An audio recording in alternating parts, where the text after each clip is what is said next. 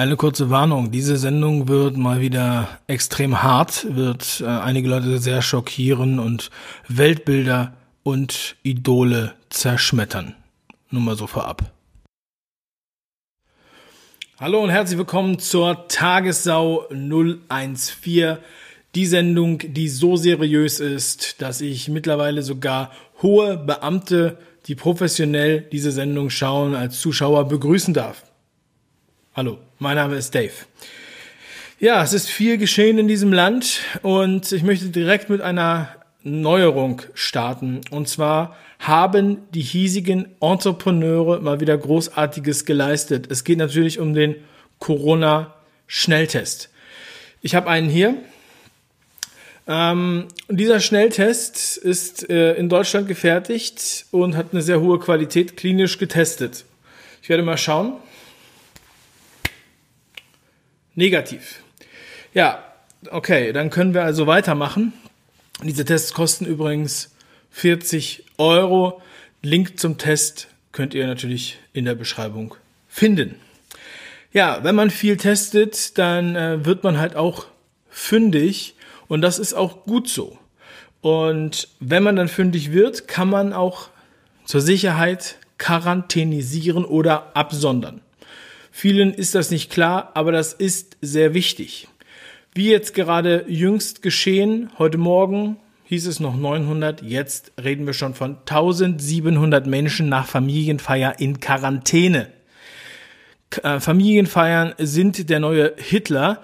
Ähm, wir haben hier bei dieser Familienfeier insgesamt ursprünglich 36 Infizierte. Das führte nun wiederum anscheinend dazu, dass das ähm, Gesundheitsamt äh, jetzt 130 Infizierte festgestellt hat und insgesamt 1700 Menschen in Quarantäne geschickt hat. 1100 davon sind Schüler. Äh, zehn Schulen sind betroffen und wir reden von ursprünglich 36 äh, Infizierten, das heißt positiv PCR und Münzentest getesteten.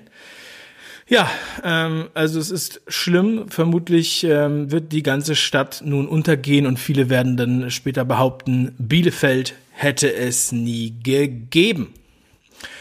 Massenschlägerei auf Familienfeier in Niedersachsen. Wer denkt, Bielefeld wäre ein schlimmer Ort, der sollte nicht nach Hassbergen fahren in der Nähe von Osnabrück. Denn dort gab es eine Familienfeier und wie gesagt, Familienfeiern sind der neue Hitler. Auf dieser Familienfeier waren nur 50 Menschen anwesend, aber hier war die Gefahr nicht von Corona ausgegangen, sondern von einer Schlägerei. Diese Schlägerei war so heftig, dass diese 50 Mann also diese 50 Menschen bei der Familienfeier, von der Polizei mit der alten 50-50-Strategie eingedämmt werden mussten. Die Polizei rückte mit 50 Streifenwagen an. 50 Streifenwagen gegen 50 Menschen auf einer Familienfeier. Das war vermutlich eine Familie bestehend nur aus Wrestlern und Boxern. Eine sehr rabiate Feier. Sowas hat man natürlich sehr oft. Und von daher, ja, einfach nur nochmal der Hinweis, Familienfeiern sind sehr, sehr schlimm. Das gehört zur neuen Normalität und äh, ja, viele haben sich noch nicht daran gewöhnt und deswegen möchte ich da ein bisschen mithelfen. Neue Normalität zum Beispiel beim Einkaufen. Links sehen wir gesunde, intelligente und normale Menschen beim Einkaufen. Einige sind sich wirklich sehr sicher unterwegs im kompletten Anzug. Dort ist überhaupt nicht mit einer Erkrankung zu rechnen. Und rechts sehen wir die typischen Nazis, Reichsbürger, Wirrköpfe, rechtsextreme Covidioten und Verschwörungstheoretiker. Wenn Sie Menschen sehen, die derartig einkaufen, wo die Maske verweigert wird, wo ähm, ja man teilweise noch ein Lächeln sieht, teilweise nicht mal eine Sauerstoffflasche dabei ist und hier im Einkaufswagen diese gefährlichen Vitamine dann seien Sie auf der Hut, seien Sie vorsichtig. Und äh, wir wissen, dieses äh, das Jahr ist das Jahr der Gefahren und wir werden uns jetzt schützen müssen. Zum Beispiel auch draußen. Ja, auch draußen sollte die Maskenpflicht äh, ernst genommen werden, wie jetzt hier in München. Über Nacht wurden diese Schilder erstellt Es war eine sehr spontane Idee der Politik, äh, eine, eine sehr großartige Idee.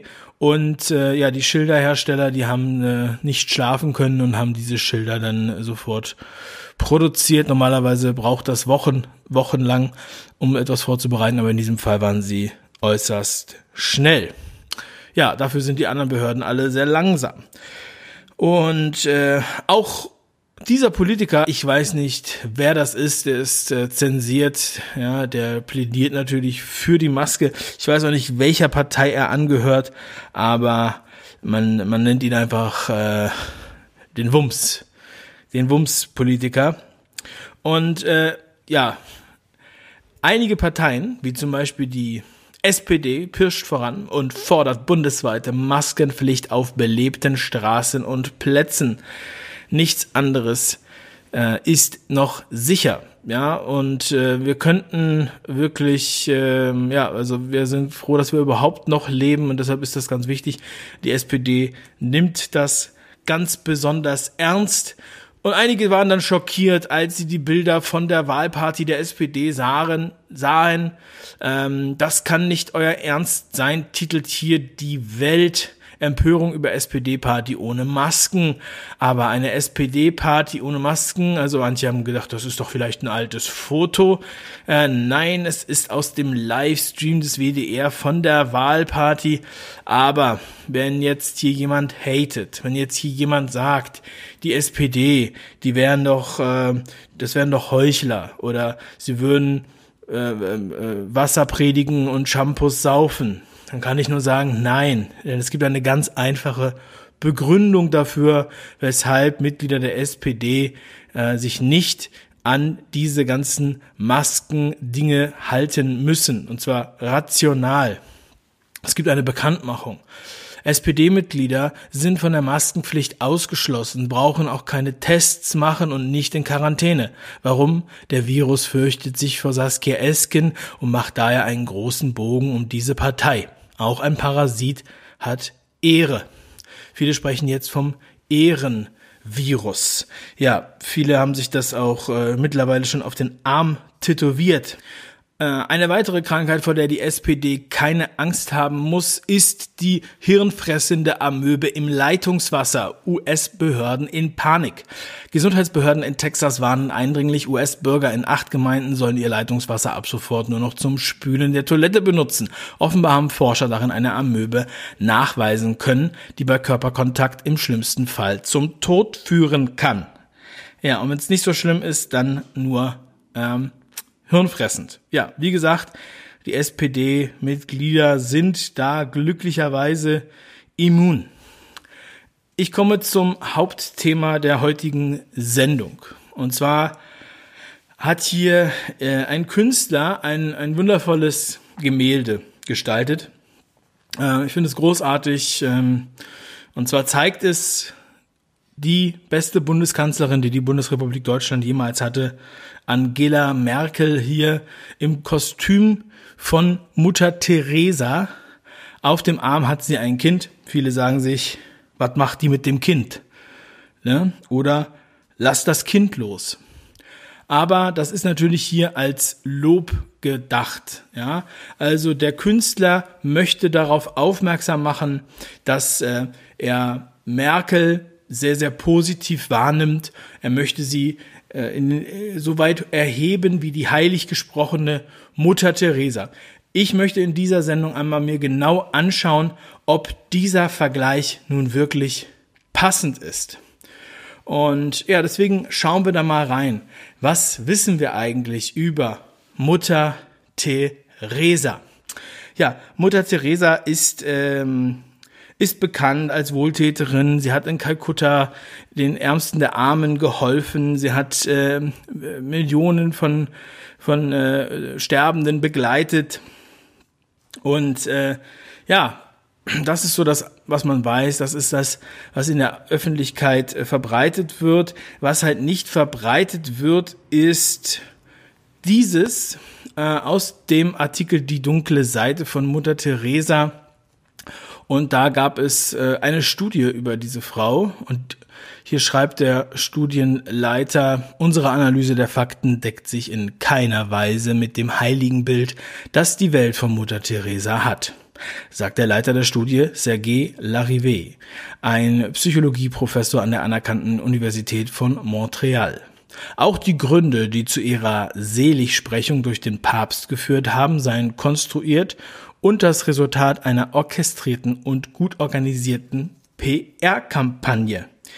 Also ähm, PR-Kampagne, also PR, Public Relations ist ja das neue Wort für Propaganda äh, und ich nur noch mal kurz sagen, für die, die nicht wissen, was das bedeutet. Also es wird hier angedeutet, dass sich es bei der Seligsprechung und auch bei der späteren Heiligsprechung von Mutter Teresa nur um einen Propagandastand äh, ähm, äh, äh, ja, handeln würde und dass sie es gar nicht verdient hätte.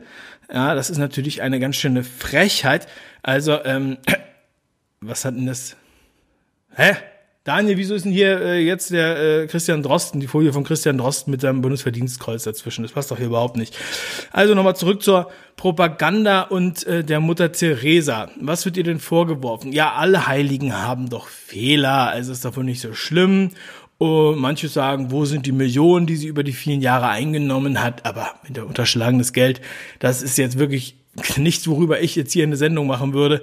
In Armenhäuser sind die Spenden nicht angekommen ja, das ist jetzt auch mal, sage ich mal, auf dem großen Spielfeld der unterschlagenen Spenden auch jetzt nun wirklich, äh, sage ich mal, ein Standardzug. Äh, Aber gehen wir noch mal ein bisschen tiefer rein in die in die äh, ja, die großartigen, die großartige Person. Denn sie hat ja den Friedensnobelpreis bekommen. Ja. Weltweit hatte Mutter Teresa, die 1979 mit dem Friedensnobelpreis ausgezeichnet wurde, Millionen Dollar von großzügigen Spendern für ihre Arbeit eingesammelt und auf geheimen Bankkonten aufbewahrt. Dabei soll sie auch dubiose politische Kontakte genutzt haben. So hatte sie beispielsweise keine Scheu, auch Geld von Haitis Diktator François Duvalier, ähm, genannt Papa Doc, anzunehmen. Als sie dafür kritisiert wurde, sprang ihr zur Verteidigung der Vatikan bei. Der Heilige Stuhl lancierte weltweit eine PR, PR, schon wieder dieses Wort, Kampagne, um ihren Namen wieder reinzuwaschen. Kommen wir zu den großartigen Leistungen. Insgesamt hatte sie 517 Armen- und Krankenhäuser in mehr als 100 Ländern ähm, äh, hatte sie nach ihrem Tod am 5. September 1997 im indischen Kalkutta hinterlassen. Das waren Häuser für die Sterbenden, sagen die Wissenschaftler. Und die lebten ihre letzten Tage unter schlimmsten und geradezu un äh, unmenschlichen Zuständen. Nach Berichten von Ärzten heißt es in der Studie, sollen die Armen und Kranken dort unter katastrophalen und unhygienischen Zuständen dahin vegetiert haben. Das ist ja unglaublich, was hier aufgedeckt wird. Wie in der Studie weiter heißt, wurden den schwerkranken und Todgeweihten in den Häusern von Mutter Teresa sogar Schmerzmittel und andere wichtige Medikamente verweigert und das, obwohl es in den meisten Unterkünften keine Engpässe gegeben hat. Also soll das jetzt bedeuten, dass Mutter Teresa, die selige Heilige, diese Hospize gegründet hat für die Armen, die da im Sterben lagen, die dann zurückgelassen wurden in ihren Betten, dort sich ähm, ja ihre Notdurft im Bett verrichteten und vor sich hin vegetierten, unter Schmerzen, ohne Schmerzmittel, ohne Medikation, ohne Palliativmedizin, jämmerlich verreckt sind und sie hat dabei zugeschaut und wurde dafür noch als Selige und Heilige gefeiert? Sollen wir das, soll das das bedeuten? Hm. Also ich weiß nicht, vielleicht, das kann doch irgendwie nicht sein, das passt doch nicht dazu, zu dieser großartigen, heiligen Frau. Was hat sie für eine Mission?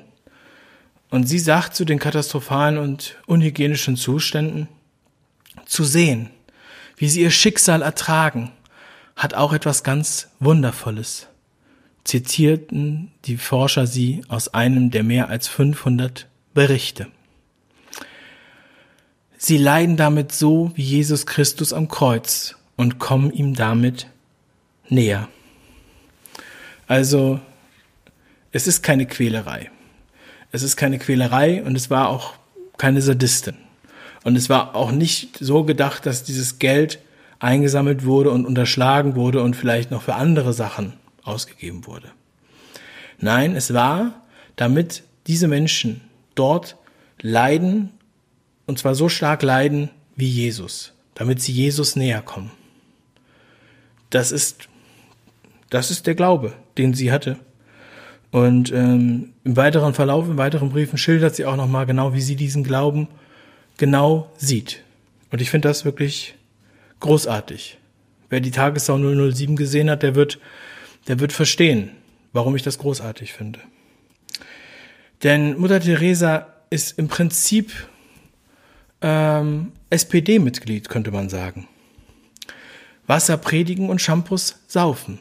Denn Mutter Teresa dagegen hat sich am Ende ihres Lebens in den USA behandeln lassen und ihr eigenes Leiden sogar mit palliativen Methoden gelindert. Sozialdemokratin. Oh, wirklich. Unglaublich.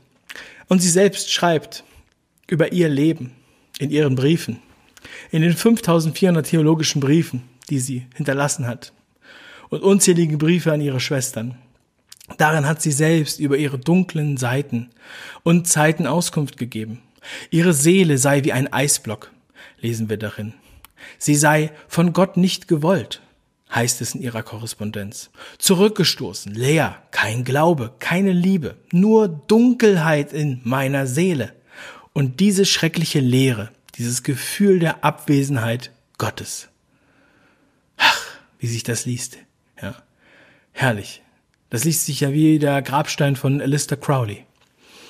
Ihr Geheimnis war ihre Lehre. Diese innere Lehre und Offenheit auf Gott hin, sagte Pater Leo Marsburg, der ihr lange als Fahrer gedient hat. Und ja, wir können aber wirklich auch nochmal was wirklich Positives daraus ziehen. Man sollte sich immer wirklich auf das Positive konzentrieren. Denn eine Heilige ist sie dadurch nicht geworden, aber sie hat mit ihrer Arbeit und ihrem Werk viele Leute inspiriert. Ja. Dieses Image hat viele inspiriert und ihre echten Taten haben sicherlich auch sehr viele inspiriert. Und so gab es auf der Heiligsprechung im Vatikan Pizza für die Obdachlosen von Papst Franziskus. Also abschließend möchte ich sagen, ja, ich denke, Angela Merkel hat diesen Vergleich absolut verdient. Und der Künstler hat hier zu Recht ein Meisterwerk geschaffen, das uns erinnert an die großartige Arbeit von Mutter Teresa die sich, ja, hinter der sich äh, Angela Merkel wirklich nicht verstecken muss. Und ich hoffe, wir werden nicht so lange warten bis nach ihrem Tod, dass wir auch alle, sagen wir mal, brillanten Taten von Angela Merkel aufdecken. Ja, ich freue mich, dass ich in dieser Sendung wieder mal dazu beitragen kann, für äh, unser aller Wohl und um diese Welt zu verbessern und um unsere Sicht auf die Welt zu erhellen. So, ich mache mir jetzt noch mal einen Schnelltest. Oh, scheiße. Der ist positiv.